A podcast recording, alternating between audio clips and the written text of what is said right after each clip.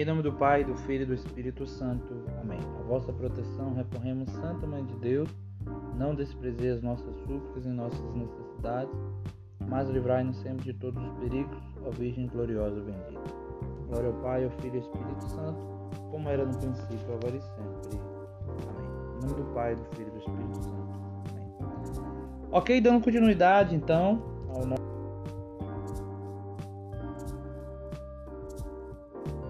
é, nós falamos que a gente precisa entender primeiro essa questão da antiga e da nova aliança.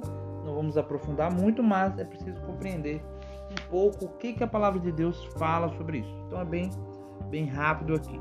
Tá? No primeiro áudio a gente já viu sobre a, os filhos da, da, da, carne e os filhos da promessa, que Paulo faz a, uma alegoria né, com os filhos de Abraão que no caso é a antiga aliança e a nova aliança, que já não é necessário mais viver segundo a antiga aliança, mas agora segundo a nova aliança.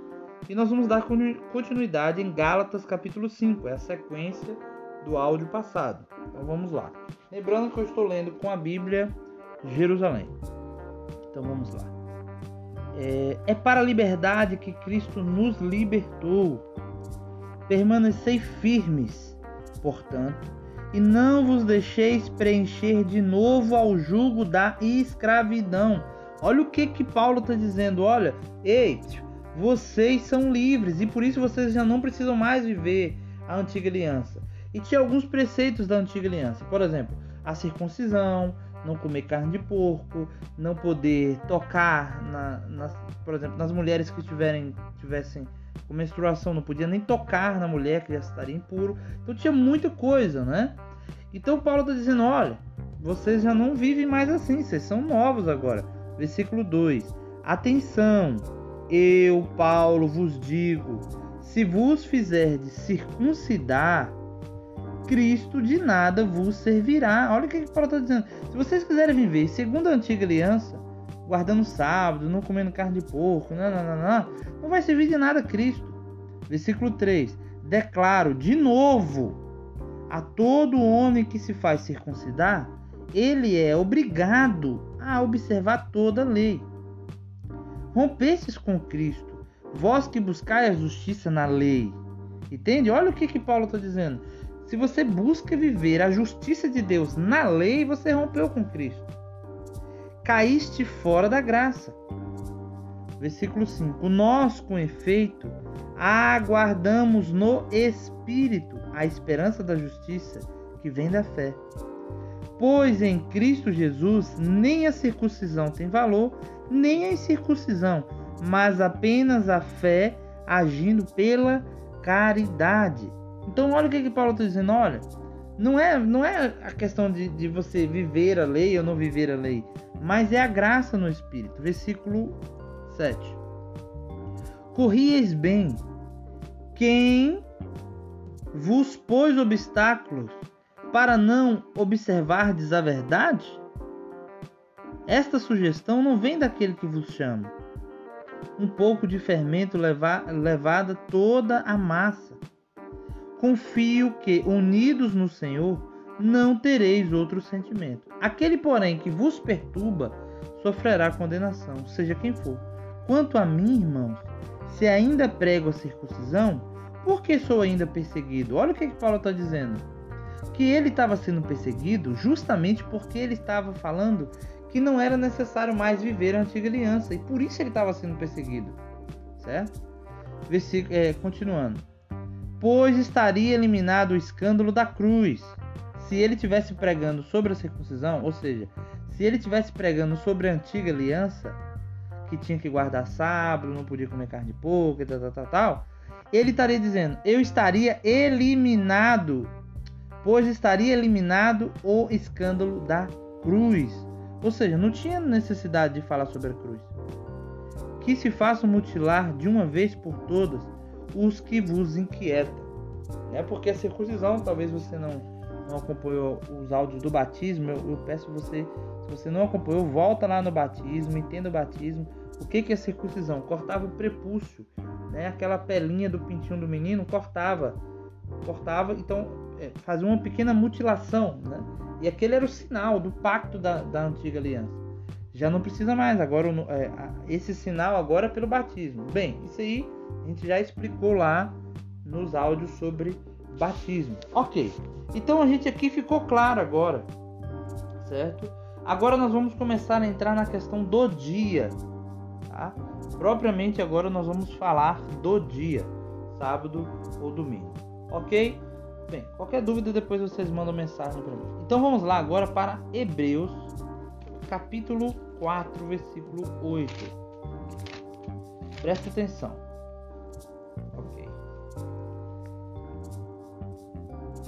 Hebreus, capítulo 4, versículo 8. Pois bem, se Josué lhes tivesse assegurado este repouso, não se lhe falaria mais de um outro dia. E aqui é muito importante, olha só. Qual era o dia do repouso? O dia do repouso era sábado. Agora, Deus está dizendo que existe um outro dia. Se é, fosse definitivamente aquele dia, por que então que Deus ia falar de um outro dia? E aqui então vai ser estabelecido um outro dia, e nós vamos entender agora que outro dia é esse. Vamos lá para João, capítulo 20. Nós vamos entender que novo dia é esse. Eu espero que dê tempo aqui, né? Vou falar rápido. é, 20, João, capítulo 20, a partir do versículo 1, e aí a gente vai, vai seguindo. Presta atenção. Olha, atenção. No primeiro dia da semana. Hum. E qual é o primeiro dia da semana? O domingo. Então, claro, Jesus ressuscita no domingo, no primeiro dia da semana. Maria Madalena vai ao sepulcro de madrugada, quando ainda estava escuro, e vê que a pedra foi retirada do sepulcro. Bem, aí você já conhece a história que Jesus não está lá e ela vai avisar os apóstolos. Ok. Então Jesus ressuscita no domingo. Olha o que, que vai dizer no versículo 19.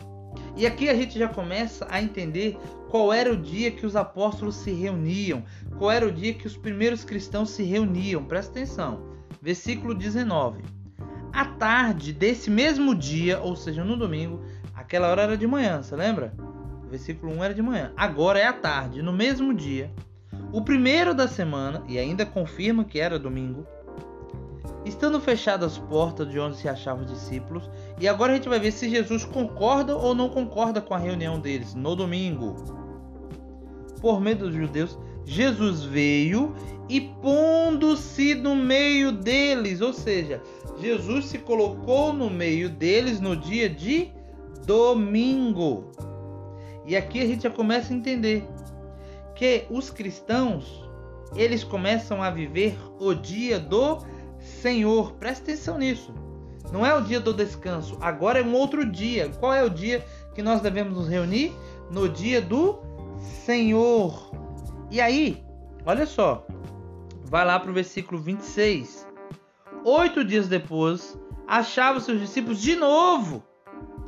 E aí você vai ver que Jesus de novo se coloca no meio deles. Ou seja, no outro domingo.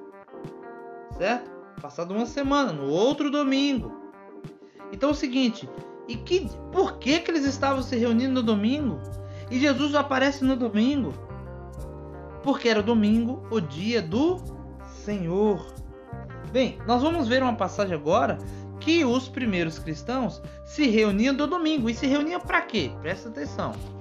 Atos dos Apóstolos, capítulo 20. Gente, eu convido você a anotar todas essas passagens, né?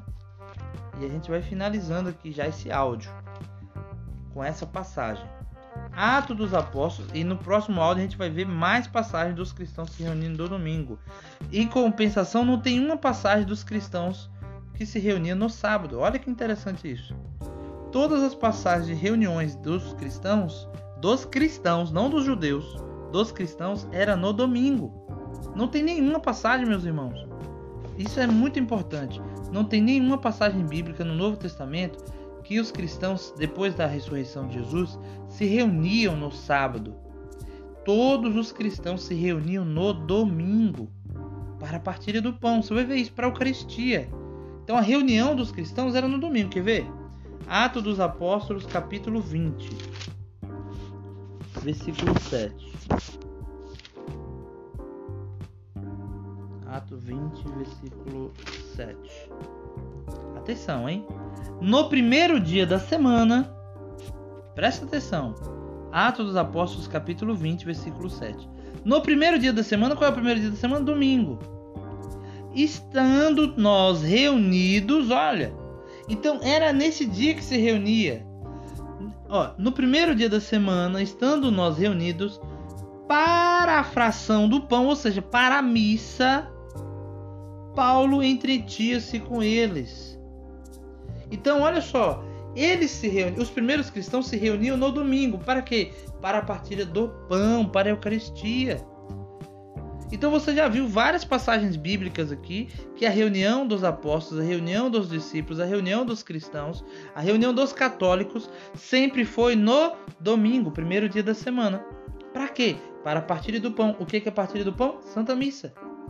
Ok, nós vamos finalizar esse áudio e nós vamos para o áudio número 3 e você vai ver mais passagem bíblica sobre a reunião no dia de domingo, o dia do Senhor.